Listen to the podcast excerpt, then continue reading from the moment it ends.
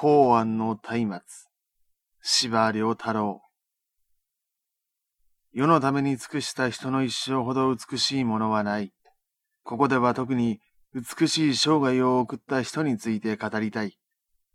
尾形公安のことである。この人は江戸末期に生まれた。医者であった。彼は名を求めず、利を求めなかった。溢れるほどの実力がありながら、しかも他人のために生き続けた。そういう生涯は、遥かな山河のように、実に美しく思えるのである。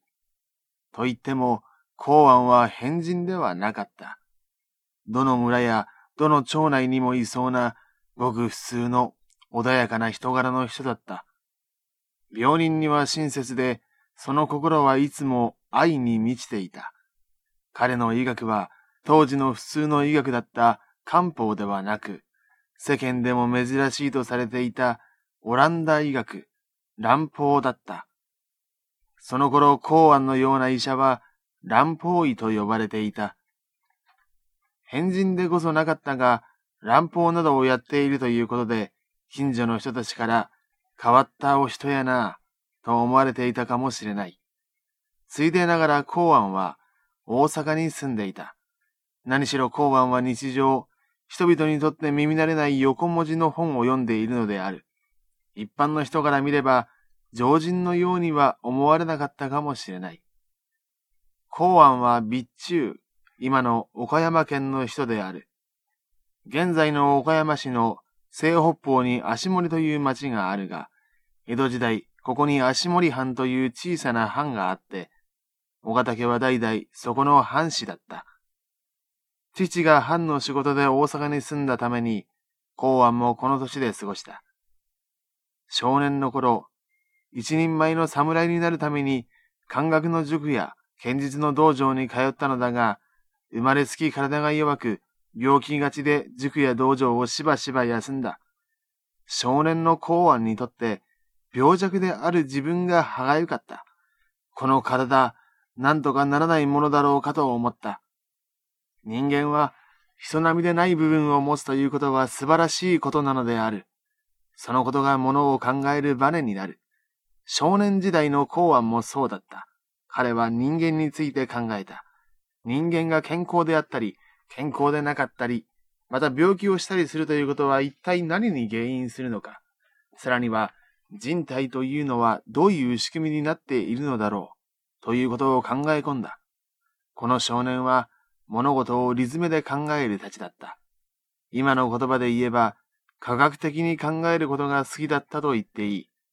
少年は乱法、特に乱法医学を学びたいと思った。幸いこの当時、中天佑という学者が大阪で乱法医学の塾を開いていて、合わせて初歩的な物理学や科学についても教えていた。少年はここに入門した。主として医学を学んだのである。中天佑から全てを学び取った後、さらに死を求めて江戸へ行った。22歳の時であった。江戸では働きながら学んだ。あんまをしてわずかな金をもらったり、竹の玄関板をしたりした。その頃、江戸第一の乱法医学の大家は、坪井新道という人だった。ついでながら、江戸時代の習慣として、偉い学者は普通、その自宅を塾にして自分の学問を年若い人々に伝えるのである。それが社会に対する恩返しとされていた。公安は、坪井新道の塾で4年間学び、ついにオランダ語の難しい本まで読むことができるようになった。その後、長崎で行った。長崎。